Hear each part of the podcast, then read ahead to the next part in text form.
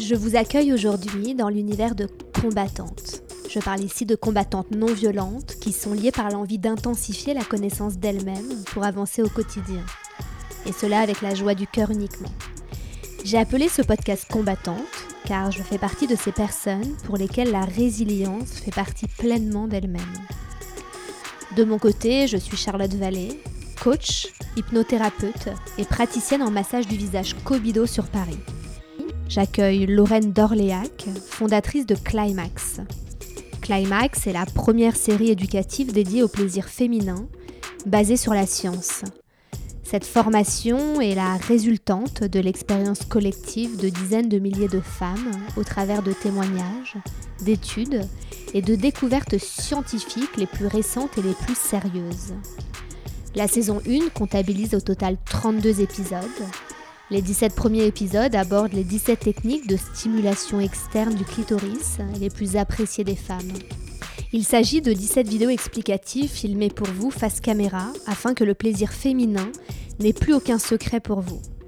À cela s'ajoutent des séances de respiration en pleine conscience pour celles qui souhaiteraient mieux maîtriser leur plaisir. Belle écoute dans l'univers du plaisir féminin. Bonjour Lorraine, comment vas-tu? Bonjour Charlotte, super et toi? Très bien, malgré la période qui est, qui est un peu lourde. Mais au final, je suis ravie de me remettre au podcast et que tu sois la première invitée de cette année 2021. Ravie également. Est-ce que tu pourrais te présenter en quelques mots, euh, sans que ce soit forcément scolaire, vraiment de la façon dont tu le souhaites? Ok, euh, je m'appelle Lorraine d'Orléac, j'ai 29 ans, bientôt 30, et je suis euh, la fondatrice de Climax, donc y a une série éducative sur le plaisir féminin. Et avant ça, j'ai travaillé en start-up euh, dans le SaaS B2B, euh, voilà, dans l'univers tech. Et je me suis orientée euh, quelques années plus tard vers l'entrepreneuriat et j'ai toujours voulu monter ma boîte, donc j'y suis. Comment ça se fait que tu aies choisi ce sujet Ce qui te passionne depuis toujours? Est-ce que tu as vécu peut-être une expérience personnelle où tu t'es dit là, il y a un souci, il faudrait peut-être quand même que j'éveille un peu les consciences euh, des hommes et des femmes sur le sujet euh, pas, de raison particulière, en tout cas à titre personnel. Euh, après, l'objet, je me suis juste rendu compte en parlant à des copines autour de moi, et puis après plus en détail sur Internet, qu'il manquait véritablement un espace bienveillant où on pouvait parler de sexualité et surtout où on pouvait avoir, trouver des informations honnête, vrai, scientifique aussi euh, sur le sujet. Il n'y avait absolument rien. Il y a bien évidemment des comptes Instagram fabuleux euh, que je ne citerai pas, mais bon, il y en a pléthore euh, aujourd'hui en France qui sont, qui sont géniaux. Mais il n'y avait pas effectivement un espace vraiment bienveillant et aussi explicite où on montrait véritablement les choses, où on montrait les vrais corps, les vraies vulves, etc. basé aussi sur la science, parce que c'est L'objectif, c'était pas de raconter mon histoire, mon expérience personnelle, mais de raconter l'expérience de milliers de femmes et aussi l'expérience finalement de chercheurs, de scientifiques qui ont euh, fait des recherches pendant plusieurs années sur le sujet. Euh, parce que bon, la science, c'est jusqu'à preuve du contraire, et c'est ça qui est hyper intéressant. Donc c'est toujours remis en question. Donc aujourd'hui, Climax, ça a été monté en 2019, mais peut-être que... Enfin, il y a de fortes chances d'ailleurs que j'update euh, les différentes statistiques au cours des prochaines années en fonction euh, des études scientifiques qui seront menées. Mais voilà, je voulais vraiment créer un espace bienveillant où les gens allaient pouvoir trouver des choses euh, intéressantes euh, sur le sujet en tout cas du plaisir féminin pour ce qui est de la saison 1 et 2 et peut-être du plaisir masculin ensuite pour les saisons suivantes. Du coup, il s'agit d'une mini-série qui a combien d'épisodes, combien de temps durent les épisodes et, comment, comment est-ce que c'est formulé finalement le sujet? Alors c'est une série qui est... Donc il y a 32 épisodes. Euh, donc les épisodes sont relativement courts. Euh, il y a à peu près 19 épisodes sur des techniques de masturbation favorites des femmes. Donc pour l'instant, on s'est focalisé sur la saison 1 sur les techniques de stimulation externe du clitoris. Euh, et ensuite, on a des épisodes, on a 6 épisodes qui sont dédiés au tantra. donc des techniques surtout de respiration à faire seul ou en couple.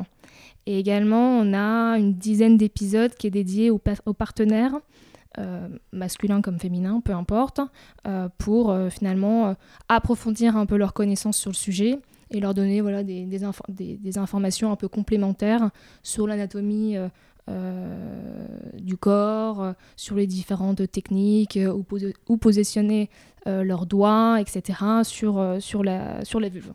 Et quelle est ta cible aujourd'hui? Elle est à la fois féminine et masculine, enfin en tout cas pour les, hommes cisgenres hétérosexuels. Donc c'est vraiment, nous, notre première cible, je dirais que c'est vraiment plutôt les femmes et les, femmes en couple euh, de plus de 35 ans. Mais on a euh, globalement euh, voilà, des gens de 21 ans. C'est assez large en fait, je pourrais pas donner de, chiffres précis, mais en tout cas on a 50% d'hommes, 50% de femmes. Donc c'est très, c'est très équilibré et c'est cool parce que justement je voulais pas faire de climax uniquement un projet pour les femmes ou les personnes à mais l'idée c'était aussi de, euh, de pouvoir s'adresser à leurs partenaires euh, et de pas les exclure, mais vraiment de les intégrer euh, dans ce schéma et dans cette série hyper bienveillante et éducative. et ça sera pareil d'ailleurs pour les autres saisons. Penses-tu d'ailleurs que les hommes qui regardent aujourd'hui Climax sont des personnes qui euh, ont une démarche spontanée d'aller regarder la série ou euh, c'est plutôt leur, euh, leur conjointe qui, qui, leur conseille d'aller regarder cette série de façon aussi à, ce qu'on s'occupe d'elle Ouais, non, non, je pense pas. Je pense que c'est les hommes qui sont assez curieux et je pense qu'ils font ça par d'eux-mêmes. bon, après, il y a des chances qu'effectivement, ils, ils se prêtent le compte et qu'ils s'échangent les comptes et c'est génial, hein, c'est l'objectif c'est aussi qu'ils regardent ça à deux ou alors en solo, enfin les deux sont possibles. Mais oui, on a beaucoup d'hommes euh, qui viennent regarder ça euh, totalement, euh, vraiment par curiosité et, ils sont hyper, ils sont agréablement surpris du, de l'approche parce que c'est une approche qui est assez, enfin finalement assez innovante et qui a jamais été abordée sous cet angle-là, qui est un angle assez explicite, presque un peu gynécologique. Ce qui fait que toi, tous les jours, tu échanges avec, des, avec des chercheurs, avec des médecins, avec des gynécologues, avec des scientifiques? Alors tous les jours non. régulièrement? Et, euh, oui, enfin régulièrement, en tout cas quand je crée euh, la saison, euh, le script, euh, donc je travaille, enfin il y a déjà énormément de choses qui sont sur Internet, euh, qui sont sur des sites comme ResearchGate, l'IFOP euh, et plein d'autres. Donc c'est beaucoup beaucoup de recherches. après maintenant pour la saison 2, effectivement on, a quand même, on, travaille avec d'autres personnes. Je, ne suis pas seule aux, manettes de, Climax. Et donc je travaille avec des journalistes scientifiques, je travaille avec des sexologues, avec des docteurs.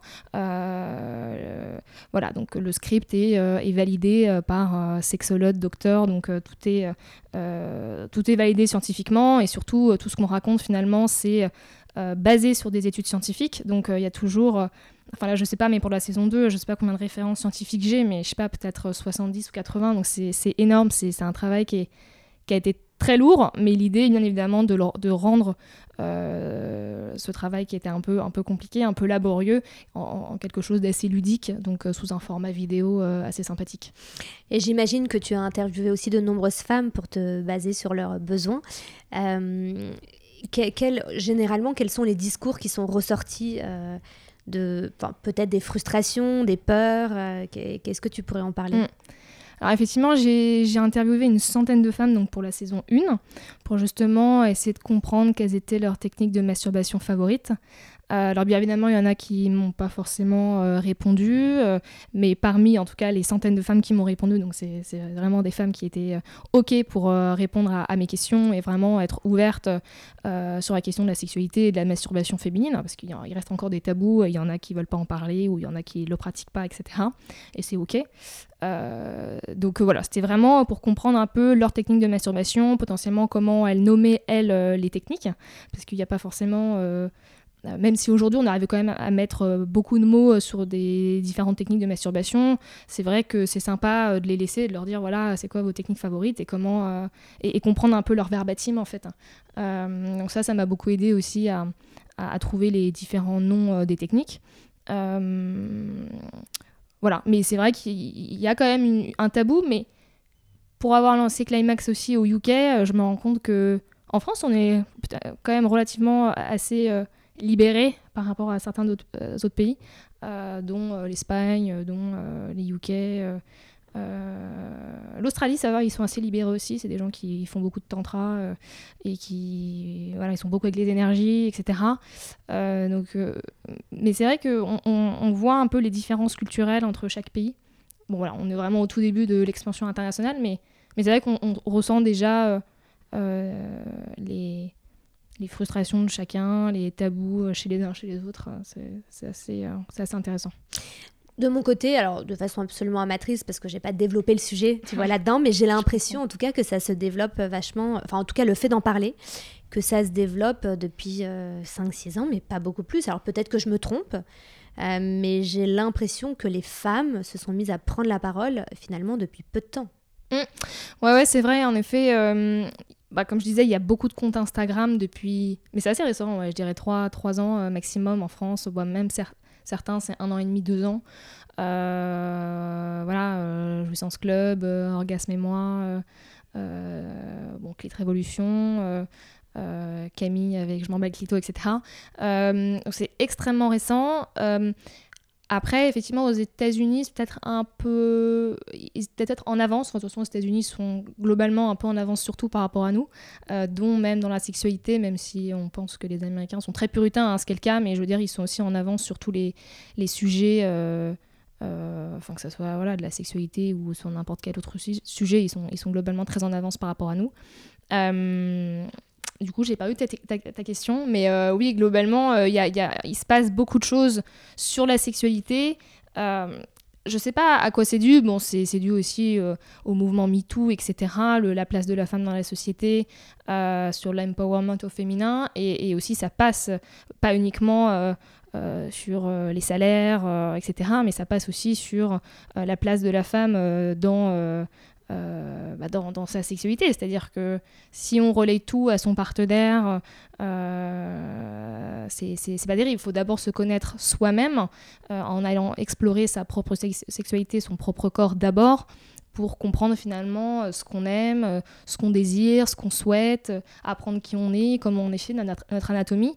Et ensuite, après, on pourra effectivement bah, prendre son pied à deux et ou plus euh, si affinité quoi.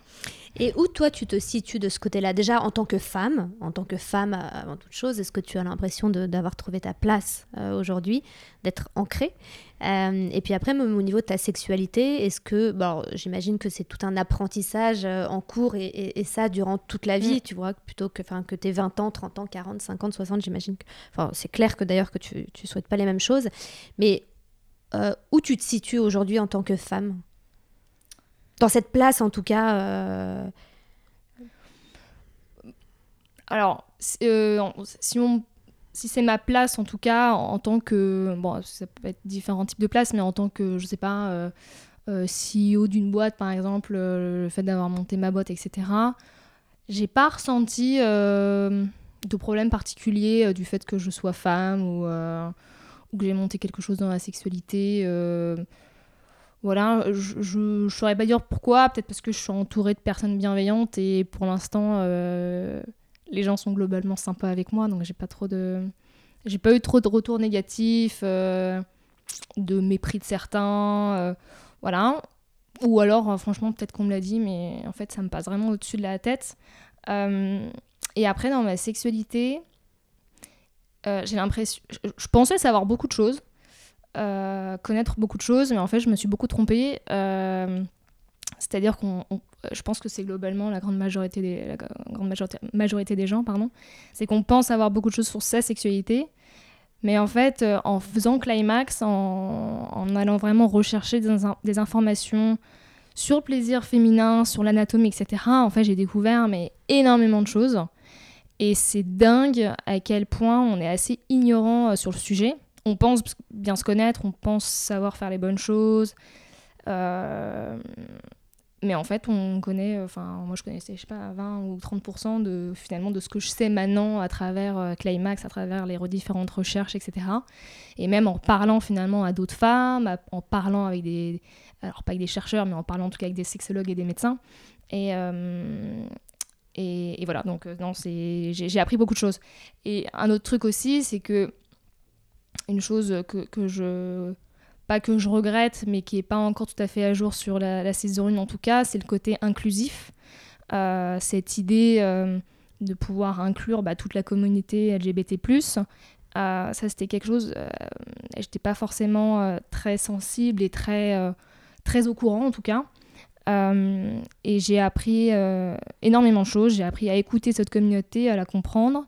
Et c'est vrai qu'aujourd'hui, par exemple, pour la saison 2, on est à une saison qui est complètement inclusive, où on inclut euh, toutes les personnes transgenres, etc. Et, là, j'ai beaucoup, beaucoup appris sur, le sujet. Et j'ai compris que la communauté souffrait vraiment et que c'était très important de l'inclure dans les saisons. Et en ce qui concerne la saison 1, on le d'être aussi de façon euh, beaucoup plus inclusive dans les, prochaines, euh, dans les prochains mois. En combien de temps tu as écrit une saison? Ça prend vachement de temps. Euh, la saison 1, j'ai pris entre les recherches et la finalité probablement entre 6 et 8 mois. aussi parce que c'était on n'était pas très très clair encore sur le, le contenu et ce qu'on le, le, format en tout cas au début on voulait faire des podcasts après, on voulait faire, euh, je sais plus, euh, je sais plus ce qu'on voulait faire, un espèce de e-book, euh, enfin bref, c'était pas, c'était pas terrible. Et finalement, on en est arrivé à, des vidéos avec les différentes techniques, etc. Et ça a pris ouais, à peu près 6-8 mois. ça a pris beaucoup de temps de, de recherche, de, d'agrégation de, de, la data et, en faire quelque chose de sérieux, mais en même temps un petit peu ludique, quoi. Comment ça se passe euh, quand tu écris une série? Est-ce que c'est un peu la même, euh, la même manière que quand tu écris un livre? Euh, Est-ce que par exemple tu passes beaucoup de temps chez toi, dans ton canapé? Ou finalement pas tant que ça au vu du fait que tu rencontres beaucoup beaucoup de monde et finalement le, as un peu trop, enfin tu as peu de temps pour vraiment poser le tout sur papier? Ouais, non non, moi j'ai surtout beaucoup rencontré les gens au début. Et puis à un moment donné tu comprends vite que euh, faut arrêter et juste euh, se pencher vraiment sur le sujet et rédiger parce que après on peut toujours interviewer 1000, 3000, 10 000 personnes. Mais euh, il y a un moment donné on se rend vite compte que les techniques de masturbation effectivement il y en a, a peut-être 1000 mais que globalement il y en a quand même une vingtaine qui sont les plus pratiquées. Et c'est ce sur quoi en fait je voulais, je voulais vraiment mettre le focus. C'était pas forcément de voilà, de donner les mille façons de le faire, euh, mais de donner vraiment celles qui sont les plus pratiquées et les plus, euh, les plus appréciées par les femmes. Euh, et, et, ouais, ça prend, c'est, sûr que ça prend beaucoup de temps, ça, ça, prend pas mal de temps, mais l'idée étant de vite se focus sur ce sur quoi on... Enfin, voilà, sur, sur l'écriture et très rapidement aussi sur la structure en fait de, des, des différents épisodes. et pareil pour la saison 2 d'ailleurs. Et quelles sont les pratiques de masturbation justement les plus pratiquées, les plus communes? Parce que je suis certaine que là, euh, enfin, tu vas en parler et au final, il y a plein de femmes euh, qui vont se dire mais de quoi me parle-t-elle? Ouais, bah, il y a différentes techniques. Il y a tout ce qui est technique de la superposition, donc c'est-à-dire euh, d'avoir tout ce qui est technique du humping par exemple, c'est le fait de je sais pas, de se caresser sur ton matelas sur ton lit, par exemple, euh, vraiment à plat ventre euh, et, euh, et frotter ta vulve contre le matelas. T'as, je sais pas, contre. je sais pas, une chaise, un rebord de chaise, un rebord de canapé. Tu as tout ce qui est un peu les techniques de l'enveloppe, donc c'est-à-dire frotter. En fait, l'idée de, de, cette superposition, c'est vraiment d'ajouter des, des layers, enfin des, des couches en fait entre le gland de ton clitoris et euh, ton doigt. Donc ça peut être euh, je sais pas, un t-shirt, un gant de toilette, enfin ce que tu veux pour justement apporter de la douceur et, et ce côté de caresse indirecte et pas directe qui peut pour certaines femmes en tout cas être assez désagréable parce qu'elles ont un clitoris très sensible. Après, tu as différents types de caresses sur le clitoris. Tu as le capuchon du clitoris, tu as le clitoris en lui-même, tu as tout autour beaucoup de zones, euh, de zones érogènes comme euh, les, les, petites lèvres, euh, le périnée aussi. et après, on donne aussi énormément de tips sur les différentes zones érogènes qui sont relativement très oubliées par les femmes et leurs partenaires on pense à la nuque, on pense à, aux cuisses, on pense euh, aux oreilles, etc. Euh, et, globalement, c'est vrai que, bon, je sais plus les, les stats, je, je connais pas, je connais pas par cœur malheureusement, mais il y a beaucoup de femmes qui ne savent pas qu'elles ont euh, d'autres zones érogènes que leur partie génitale, quoi. et, et, ça, souvent, bah, c'est dommage parce que ça fait partie de la sexualité d'aller explorer d'autres zones que les zones, les zones génitales. Alors justement, tout à l'heure, tu parlais de 1000 techniques environ de masturbation. J'imagine qu'il y en a peut-être beaucoup plus, beaucoup moins. Bon, une moyenne de 1000 techniques, tu inclus dedans euh, toute zone érogène. C'est-à-dire mm. que, par exemple, si ta zone euh, érogène la plus importante est le pied, mm. tu peux très bien te masturber à partir de cette zone érogène. Ouais, euh, complètement. Alors, effectivement, oui, tu as, les pieds. Après, en plus, plus érogène, tu as par exemple les, les tétons. donc ça, tu as certaines femmes qui peuvent atteindre l'orgasme uniquement en stimulant euh, les tétons. Bon, c'est assez rare, hein, mais, euh, mais ça existe. Donc on en parle. Après, on parle pas forcément de l'orgasme des, des, des, seins, mais, mais, mais ça existe. Donc il y, y, a beaucoup de choses qui existent, hein, ça c'est sûr en matière de sexualité, on peut, on peut imaginer pas mal de choses. Euh, mais voilà, l'idée c'était après de rester, je dirais pas dans le sexe vanille, mais en tout cas dans ce qui, dans ce qui, dans ce qui est un peu, euh, un peu conventionnel, quoi, entre guillemets. Et selon les chiffres que tu as, mm. euh, combien de femmes se masturbent? Alors j'imagine que sur 7 milliards, oh, il y a 7 milliards de personnes, mais il n'y a, pas tout à fait ça en termes de femmes, mais sur toutes les, les femmes qui ont peut-être déjà répondu à des sondages, ou bon, les, les, études, c'est toujours un peu subjectif.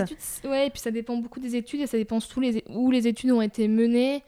Euh, c'est pour ça que nous, on essaie d'avoir une approche assez locale, parce que finalement, entre les nombres de femmes qui se masturbent en France, le nombre de femmes qui se masturbent au, je sais pas, au UK, euh, en Suède, où c'est quand même beaucoup plus. La sexualité, ils, en parlent beaucoup plus ouvertement, euh, déjà à travers l'éducation sexuelle qui est mieux faite en Suède qu'en France ou qu'en Italie ou en Espagne. Donc ça dépend vraiment, ça dépend vraiment du pays. Euh, et puis après, ce qui est un peu, euh, ce qui est un peu tricky dans ces, dans ces études, c'est-à-dire c'est qu'il y a peut-être des femmes qui diront non, je, ne me suis jamais masturbée, parce qu'elles elles osent pas l'avouer, euh, parce que c'est tabou, parce que voilà, voilà, juste elles se mentent à elles-mêmes, quoi, alors qu'elles l'ont fait. Donc c'est un peu, c'est un peu délicat, c'est un peu délicat, je trouve, à donner. mais ce qui est sûr, c'est qu'il y en a qui ne le pratiquent pas parce qu'elles ne ressentent pas le besoin et voilà, elles n'ont pas une libido euh, euh, suffisamment élevée pour euh, avoir ce besoin de, se toucher et, c'est complètement OK. J'ai une question à te poser. imagine, parce que c'est le cas de, de, beaucoup, beaucoup de, femmes et d'ailleurs de beaucoup d'hommes, tu sais, quand tu es en couple depuis maintenant plusieurs années, bah, au bout d'un moment, peut-être que ta libido diminue. Est-ce qu'une mini-série comme Climax peut justement t'aider à aller récupérer, à aller intensifier, à aller développer ou à aller retrouver cette libido peut-être perdue à cause notamment de la routine et du quotidien? Ouais, ouais, effectivement, on a beaucoup de, de couples, euh, aussi beaucoup de partenaires masculins qui nous écrivent, et euh, je sais pas, qui ont 50 ans et plus, ou même 60 et plus, et qui achètent Climax pour justement un peu retrouver le mojo, quoi, euh, la libido, et surtout, ils se rendent compte que. Hum, bon, souvent, euh, c'est assez classique. Hein, souvent, on parle de préliminaire, et puis après, euh, dans les couples hétérosexuels, en tout cas, euh, pénétration, friction, éjaculation. Bon, voilà, on est un peu dans ce. Dans ce rythme-là, et donc leur fait de leur présenter Climax, c'est surtout de leur dire Hé les gars, il n'y a pas que la pénétration, mais il y a aussi beaucoup la stimulation externe. Et sachez que c'est plus de 98% des femmes qui se masturbent, qui touchent leur euh, zone, euh, enfin leur vulve en tout cas, donc toute la partie externe. Et que quand une femme se masturbe, elle n'est pas que en train de se mettre euh, des doigts dans le vagin, etc. bon, ça c'est aussi un peu dû au, porno qui véhicule ce genre de ce genre d'image et, et de fausses de, de fausses informations, de mauvaises informations. Et c'est vrai que du coup, ils se disent euh, Ah bah génial, je vais tester ça. Euh, et, souvent, ils reviennent, enfin, ils reviennent pas me voir, mais ils m'écrivent en témoignage et ils me disent Ah bah merci, c'était génial. Euh, ma femme, avec qui on est marié depuis 20 ans ou 25 ans ou je ne sais combien d'années, elle a beaucoup apprécié. Ça, ça change aussi beaucoup de nos rapports qu'on a eus jusqu'à présent, qui étaient très voilà, très classique, quoi. Comme je disais, pénétra... enfin, préliminaire, pénétration. Euh. C'est pour ça que je parle d'ailleurs jamais de préliminaire dans Climax, c'est que préliminaire, euh, faut arrêter de dire ça, faut jamais, faut pas dire euh, avant le vrai sexe, il y a juste les prélis. Non, en fait, le sexe, ça commence, voilà, dès qu'il commence à y avoir un peu de tension, en tout cas sexuelle, et après, peu importe la, façon dont c'est. dont c'est mené. Dont c'est mené, quoi. Mm. Ouais, complètement. Alors, une autre question, Ouais. parce que c'est un podcast, du coup, question-réponse. Euh, J'ai cru comprendre que tu travaillais avec ton copain et que ton, donc du coup, ton, ton associé dans, dans Climax, dans l'aventure de Climax, est ton copain. Mm. Euh, comment ça se passe Euh, Est-ce que, voilà, enfin, alors j'imagine que c'est pas forcément facile tous les jours, mais euh, co- comment fait-on pour travailler avec son copain, pour que son copain soit son associé et notamment en rapport aussi avec la sexualité, la libido, euh, le fait de voir la personne tous les jours, et puis peut-être aussi de parler de ces sujets tous les jours? Est-ce que finalement, à la finalité, ça, ça, ça vulgarise pas le sujet? Ok, beaucoup de questions. en une. Beaucoup de questions en une, ouais. Euh, Alors, avec mon associé, donc Kevin, qui est aussi mon copain, on s'est mis ensemble dans l'aventure Climax, c'est-à-dire qu'on s'est mis en tant qu'associés euh, parce qu'on était extrêmement complémentaires. Euh, lui s'occupe de toute la partie technique et marketing, et moi je m'occupe de toute la partie contenu euh, et communication. Et c'est la raison pour laquelle on s'est vraiment mis ensemble aussi dans ce projet, c'est parce qu'on était extrêmement complémentaires. Parce que bien évidemment, même si on est en couple, euh, si on avait été, euh, si on avait eu en tout cas les mêmes euh, skills, quoi, les mêmes Appétences, appét- aptitudes, compétences. compé- compétences, je vais y arriver. compétences professionnelles. Je pense que c'est sûr qu'on n'aurait pas monté le, le projet ensemble. Donc il y avait ça, il y avait ça qui rentrait beaucoup en jeu. Et du coup, en fait, on se marche pas dessus du tout. Vraiment, jamais. Il fait vraiment ses bails, je fais les miens. On... Je lui pose beaucoup de questions. euh, moi, je réponds à ses questions quand je peux parce que c'est des questions. Enfin, quand c'est technique, de toute façon, il vient même pas me voir parce qu'il sait de toute façon que j'y connais rien. mais, euh, mais voilà, en tout cas, lui, il répond beaucoup à mes questions, à mes interrogations. euh, voilà, c'est un peu celui qui, qui va aussi valider parce que je lui fais beaucoup confiance. et, et oui, ça, c'est sûr qu'on se voit tous les jours. Euh, surtout avec le confinement, on va pas dire que ça, ça aide beaucoup. Euh, après, j'ai pas mal de rendez-vous euh, quand même extérieurs, donc ça permet de ne pas non plus être tout le temps l'un sur l'autre. Mais comme je disais, comme on a vraiment des, des, enfin, on a vraiment une to-do list, on se marche vraiment jamais dessus. Du coup, il y a pas de, c'est pas, très pesant quoi. On s'engueule jamais. Voilà, comme je disais, j'ai pas, comme je te disais au téléphone avant, j'ai pas, j'ai pas un gros ego et lui non plus, donc j'accepte euh, les critiques tant qu'elles sont constructives. Et, euh, et de toute façon, je me remets tout le temps en question et je, je pense pas être quelqu'un qui me prend trop la tête. Donc, euh, je suis très critique envers moi-même, je suis jamais satisfaite. Donc, j'accepte avec volontiers toutes les critiques de la Terre, euh, du moment que ça vient en tout cas de personnes euh, compétentes et potentiellement voilà, plus compétentes que moi. Et euh, donc voilà, donc franchement, c'est cool. Et euh, après, sur la sexualité, euh, écoute, euh, non, ça va. Bon, après, on a une relation assez jeune. Hein. On, fait quoi? Ça va faire un, an- et demi, deux ans, un truc comme ça qu'on est ensemble. Euh, et, euh, et avec l'IMAX, pareil, ça nous a fait découvrir beaucoup de choses. Et, euh, et finalement, euh, été que positif pour notre couple. Et je me rends compte que je suis euh, surtout beaucoup plus euh, ouverte d'esprit que je pensais. Parce que euh, Kevin participe aussi au tournage. Donc il voit bon, voilà, hein, des nanas à poil, etc. et j'aurais jamais pensé un jour accepter que mon copain voit d'autres femmes nues devant moi, quoi, en tout cas. Et enfin, même et pas devant moi d'ailleurs, encore pire. Et en fait, non, c'est ok, quoi. Donc euh, c'est drôle. Donc la jalousie ne fait plus partie de. Enfin, ou d'ailleurs, je ne sais même pas si elle a déjà fait partie de ta vie. Si, si, elle a fait partie de ma vie, mais alors je sais pas si c'est l'âge ou justement le fait qu'on bosse ensemble et du coup, euh, il y a vraiment une confiance qui s'est installée. Et franchement, euh, c'est ok, quoi. c'est assez bizarre. Mais c'est vrai qu'en avançant dans l'âge, je trouve que le couple est plus, est plus sage. Alors parfois, il est aussi Mm. un peu moins passionnel, tu vois, par rapport à Mm. quand tu as 18, 20 ans. C'est vrai. Mais il y a, il y a- il y a une certaine sagesse, un une certaine sérénité, et apaisement qui est très agréable. Alors peut-être pas pour tout le monde, ça Mm. dépend de ce que chacun recherche, tu vois. Mais, Ouais. mais Mais globalement, il y a quelque chose de, de, de- de plus adulte et de plus confiant, peut-être aussi parce qu'on se connaît toutes nous-mêmes. Mm. Et donc du coup, on, on apprend à faire confiance plus facilement. Ouais. Mais je trouve ça assez agréable. C'est assez agréable, en même temps un peu déstabilisant, je trouve. C'est-à-dire qu'effectivement, on a connu le côté, enfin, en tout cas pour ma part, euh, le côté très passionnel à 20, 25 ans, euh, etc. Et là, effectivement, j'ai une certaine, euh, une certaine sérénité, confiance, qui, est, qui est hyper agréable. En même temps, on se pose des questions, on se dit, voilà, est-ce que c'est normal, quoi? Donc peut-être que le vrai amour, c'est ça finalement. J'en sais rien, je sais pas qui a la réponse ici, mais. C'est une question que je me pose, ouais. Mais qu'on se pose tous, hein, je pense. Hein. Enfin, en tout cas, on pourra en parler un peu avec des gens autour de moi, des copines. C'est vrai qu'on ce côté serein. Alors peut-être qu'en plus avec le confinement, vu qu'on sort plus, on est beaucoup plus je sais pas, beaucoup plus zen. Enfin, je sais pas si on est beaucoup plus zen, mais bon, en tout cas, on a moins de. Enfin voilà, on sort moins, euh, il y a. Euh, voilà, on sort plus, euh, on, on, fait plus la fête comme avant, donc on, est, on est contraint de. Bah, d'être calme, donc c'est. Ouais, c'est marrant, quoi. C'est un autre type de, de vie, quoi. C'est.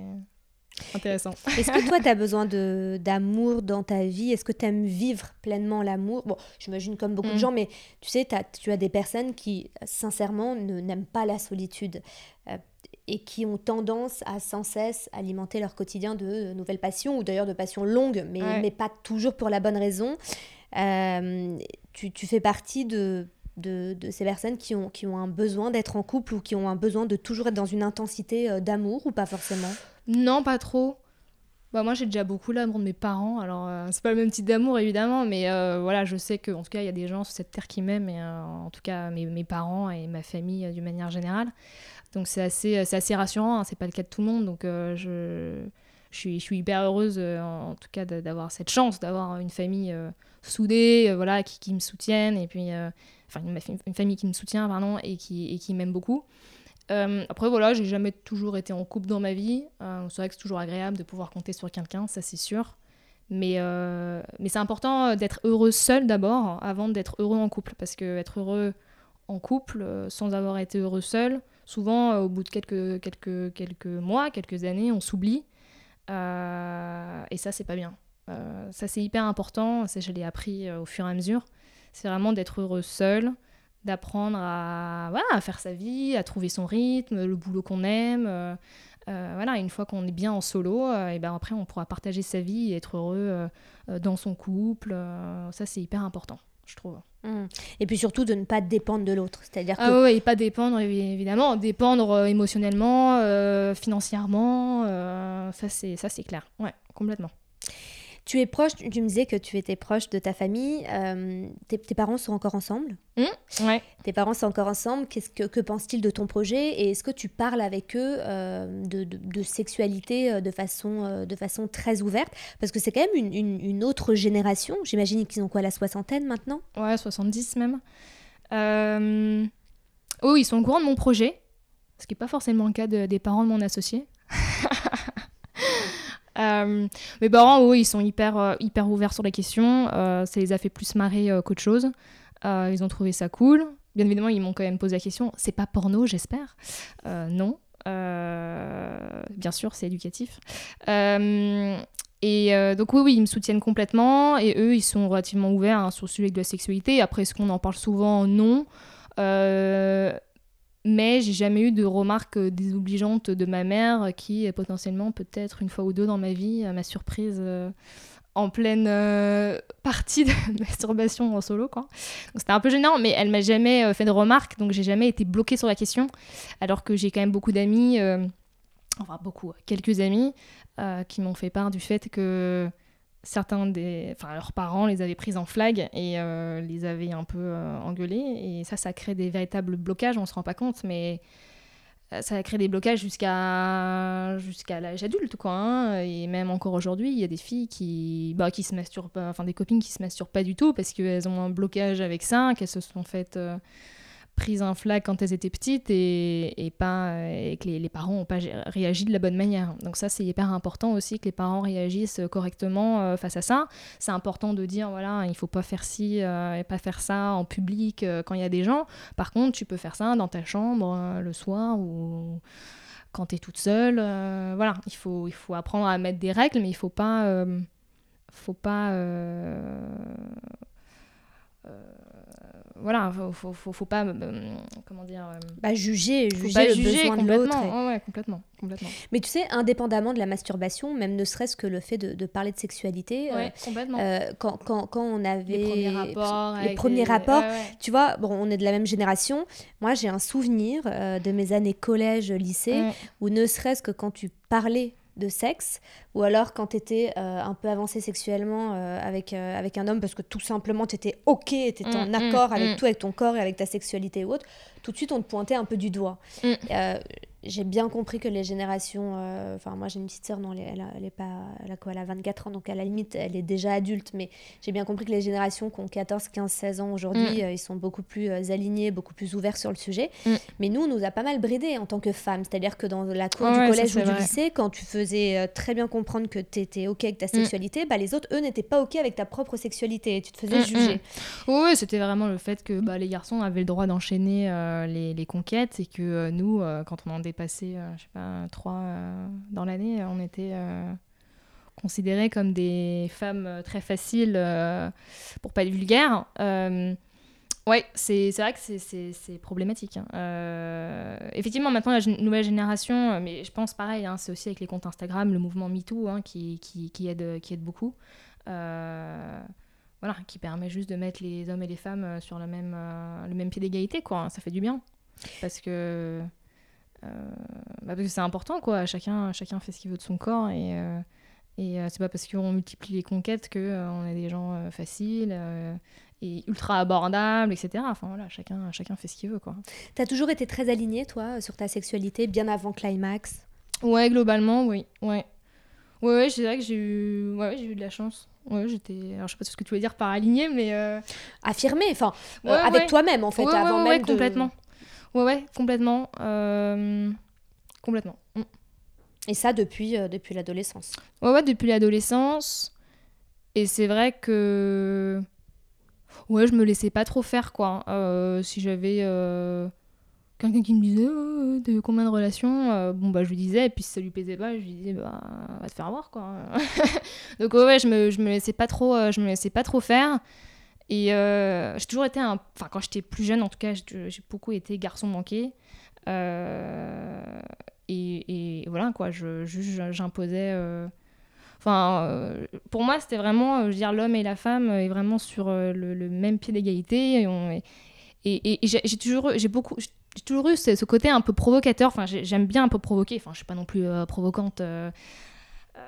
Je suis pas ultra provocante, mais dans le sens où j'aime bien euh, un peu, euh, un peu piquer pour voir euh, comment la personne va réagir et surtout voilà un peu les mecs qui bombent un peu le torse et qui sont là, Ah, t'as eu combien de mecs toi, machin, etc. Bon bah j'aimais bien un peu provoquer, même si parfois j'inventais des faux chiffres juste pour voir un peu sa réaction et je lui dis ah bon maintenant tu te calmes. Donc c'était drôle quoi, c'était marrant. Est-ce que tu te sens féministe? Ouais, complètement. Ouais. Bon, je pense, je pense qu'aujourd'hui, euh, beaucoup de femmes euh, quand même se sentent féministes. euh, et même beaucoup d'hommes d'ailleurs, hein, aujourd'hui se sentent féministes, hein, dans le sens euh, on veut tous l'égalité homme-femme, quoi, que ce soit sur le, salaire, sur enfin plein de choses, et même sur ce qu'on appelle le pleasure gap, donc cette différence entre l'atteinte de l'orgasme entre l'homme et la femme, où il y a, des, vrais, euh, des, dis- des vraies disparités en tout cas, complètement. On veut tous cette égalité-là. Donc, euh, donc oui, Climax c'est aussi un projet féministe et je, je me sens en tant que euh, femme, enfin féministe, ouais. L'homme, de façon générale, atteint un orgasme plus rapidement que la femme, c'est ça? Oui, ouais, ouais, globalement oui. Et Mm. donc, du coup, ce qui fait que les femmes sont souvent frustrées. Exactement. Euh, exactement. Euh, après, il y a plein de techniques pour euh, ralentir l'orgasme, que ce soit dans un sens ou dans l'autre. Euh, Enfin, dans un sens ou dans l'autre, pour que ce soit pour l'homme ou pour la femme. Euh, et aussi l'idée justement de cette, saison- de cette saison 1 de Climax qui est non pénétrative, euh, ça permet justement potentiellement de s'occuper beaucoup plus longtemps de sa partenaire avant de passer à l'étape suivante qui peut être pénétrative ou tout simplement aussi orale avec son partenaire masculin. Donc c'est donc, euh, voilà, c'est juste euh, un peu élargir le répertoire se- sexuel en tout cas. Tu te voyais dans un projet si engagé euh, quand tu avais 15-16 ans euh, Oula, non, pas du tout. hein. Non, non, pas du tout. Tu te voyais évoluer dans quoi? Et, et d'ailleurs, est-ce que tu peux euh, brièvement nous reparler de, de- de ton parcours jusqu'à aujourd'hui? Ouais. Non, moi quand j'étais plus jeune, je voulais devenir médecin. Euh, la science m'a toujours plu. Euh, je sais pas pourquoi. hein. Euh, je voulais être euh, stomatologue, donc euh, bref, tout ce qui est euh, chirurgie euh, de la mâchoire. Euh, Je voulais être radiologue. Enfin bref, tout ce qui est imagerie, ça me plaisait pas mal. Euh, et bon, finalement, pas du tout. Euh, je suis partie donc en, prépa, euh, après en école de commerce euh, à Paris. Et j'ai travaillé en start-up. Enfin, j'ai fait un master spécialisé en entrepreneuriat et ensuite je suis partie en start-up où j'ai vraiment découvert le milieu entrepreneurial qui m'a énormément plu. Je me suis dit un jour c'est sûr, je montrais ma boîte, mais je savais pas avec qui, quand, où, comment on dit euh, oui, euh, faut avoir un peu de chance, euh, faut attendre l'opportunité, mais en même temps, l'opportunité, faut la, faut la provoquer, etc. Enfin bref, je savais pas trop quoi faire. Bon, et de fil en aiguille, c'est avéré que je me suis retrouvée chez Mano Mano, donc, et où j'ai rencontré donc, Kevin, qui est finalement aujourd'hui mon associé. Voilà, donc non, j'étais pas du tout destinée au départ à, monter ma boîte ou euh, je veux dire, j'ai pas commencé à 15 ans à monter des petits projets, etc. Donc, euh, j'ai jamais forcément été très entreprenante euh, plus jeune. mais ça l'est devenu par la suite. Et voilà, c'est qu'une question de motivation, je pense. Et aussi, aussi d'opportunité. Il hein. faut, faut, faut, faut, pas prendre le premier truc qui arrive. Il faut vraiment que le projet, que le projet plaise, qu'on se sente pleinement investi. Et moi, c'était vraiment, en tout cas, le projet Climax m'a tout de suite beaucoup plu parce que la sexualité, euh, pour moi, c'est ultra important. Euh, j'aime beaucoup en parler. Euh, voilà. Et ça combiné à la science qui m'a aussi toujours plu. Et, vu en plus que je voulais devenir médecin quand j'étais petite, donc c'est peut-être ça aussi qui, qui me plaisait dans ce projet. bah finalement, voilà, c'est devenu Climax. Et bon, voilà, c'est Climax aujourd'hui, et peut-être que dans, dans 5 ou 10 ans, ça sera un autre projet sur un autre sujet, j'en sais rien, mais voilà, c'est en tout cas, j'espère pouvoir. Euh, enfin, que je remonterai d'autres boîtes euh, encore après Climax. Et est-ce difficile de, de, monter sa boîte Et est-ce que tu aurais quelques conseils à donner à des personnes qui souhaiteraient entreprendre mais qui ne savent pas forcément par où commencer? Enfin, des personnes qui ont l'idée. tout de même, mais qui ne savent pas par où commencer, voire même qui ont des peurs ou peut-être même des croyances limitantes et qui ne se lancent pas, mm. par peur de finir sous les ponts. ouais. Euh... C'est pas facile. Je dirais, alors déjà, faut trouver un, un, ou une associée sur lequel, euh, laquelle on peut, ou lequel on peut compter. Euh, c'est important de ne pas partir seul, hein, parce que c'est un... Bah, c'est dur, hein. franchement, l'entrepreneuriat, c'est pas facile, c'est compliqué, il y a des coups durs. Euh, donc c'est important d'être à plusieurs, à deux, à trois. Parfois, il y a même cinq personnes, hein, cinq cofondateurs, hein, ça, se fait beaucoup. Euh, plus on est entouré, euh, plus on se sent fort, prêt à affronter différents obstacles. Et surtout, à un moment donné, c'est bien de faire un benchmark, c'est bien de faire un BP si on a envie, si ça nous fait rire et si ça fait euh, ça fait un, peu mettre euh, des, étoiles dans les yeux, quoi. Euh, moi, par exemple, j'ai jamais fait de BP sur Climax. enfin, on s'est vraiment lancé comme ça. donc, c'est important une fois qu'on a une idée, vraiment de la, construire rapidement de, et, de, la tester. Cette idée de MVP, hein, Minimum Viable Product. donc de faire quelque chose qui coûte pas très cher, mais qui permette de tester rapidement auprès de, sa communauté, voir si ça plaît. Bon, moi j'ai fait l'erreur clairement euh, de l'envoyer à des potes. Alors ça, euh, parce que avant Climax, ça s'appelait autrement et c'était complètement autre chose. C'était une sorte de un peu de Google du sexe. Enfin bref, il y avait beaucoup, on demandait beaucoup d'input en fait de la part des gens euh, sur voilà, voter. Qu'est-ce que vous avez pensé de cette technique-là? Est-ce que vous l'avez essayé avec votre copain, votre copine? Vous en pensez quoi? Notez 1 sur 10, machin, bref. Et euh, tous mes potes m'ont dit ah mais c'est super Lorraine, c'est génial, oui on va le faire, oui on va le faire, oui on va le faire. Euh, grosso, euh, in fine il y a personne qui a voté et mais tout le monde m'a dit c'est génial. Bon, en gros les potes déjà faut oublier, faut oublier les potes. Ils sont tous trop sympas et donc du coup ils n'ont pas du tout une vision objective de, ton business, mais vraiment aller se confronter finalement aux personnes, à sa, à sa cible en fait, hein, tout de suite le plus rapidement possible. Et euh, en tout cas, dans le milieu euh, B2C, euh, je veux dire, une centaine de personnes suffit. Hein, pas besoin d'avoir 10 000 personnes pour pouvoir se faire une idée. donc très rapidement, ouais, aller tester, tester auprès de sa communauté, récupérer des feedbacks, adapter.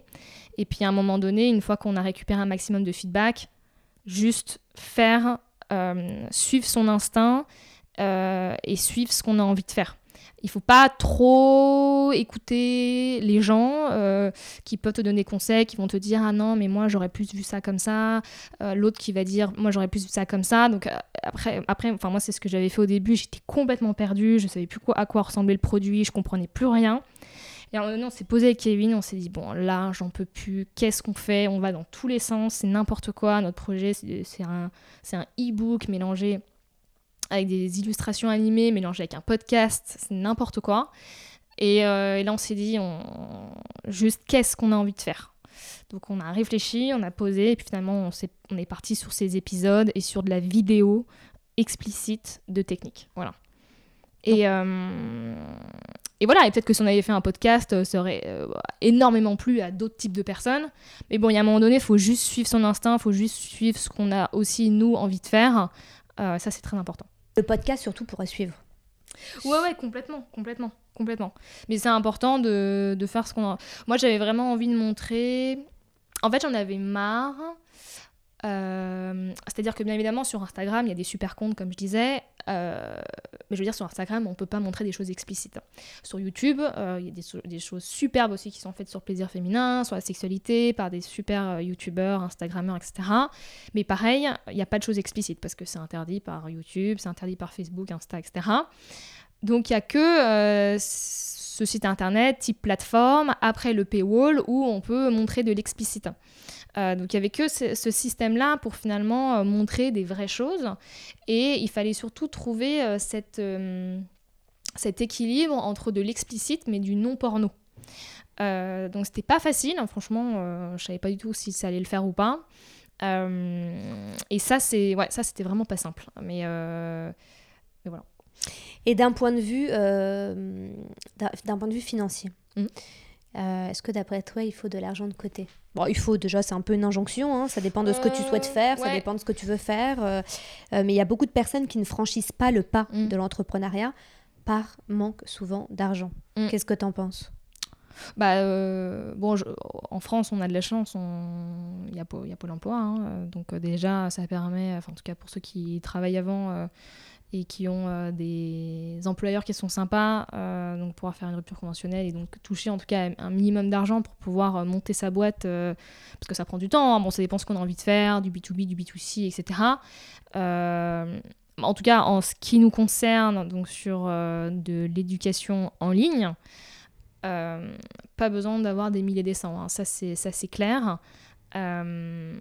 après, comme je dis, il y a pas, je pense pas qu'il y ait une personne sur Terre qui sache tout faire, qui sache euh, et faire du contenu, et faire euh, de la vidéo. Bon, si, peut-être des youtubeurs, mais euh, qui sachent avoir toutes les compétences nécessaires et même avoir les compétences de créer un site. Donc être youtubeur et en plus savoir avoir les compétences techniques pour créer un site internet, ou en tout cas à travers Shopify ou différents types de plateformes pour, pour, pour, héberger ses, ses, vidéos, bon, son podcast, enfin peu importe.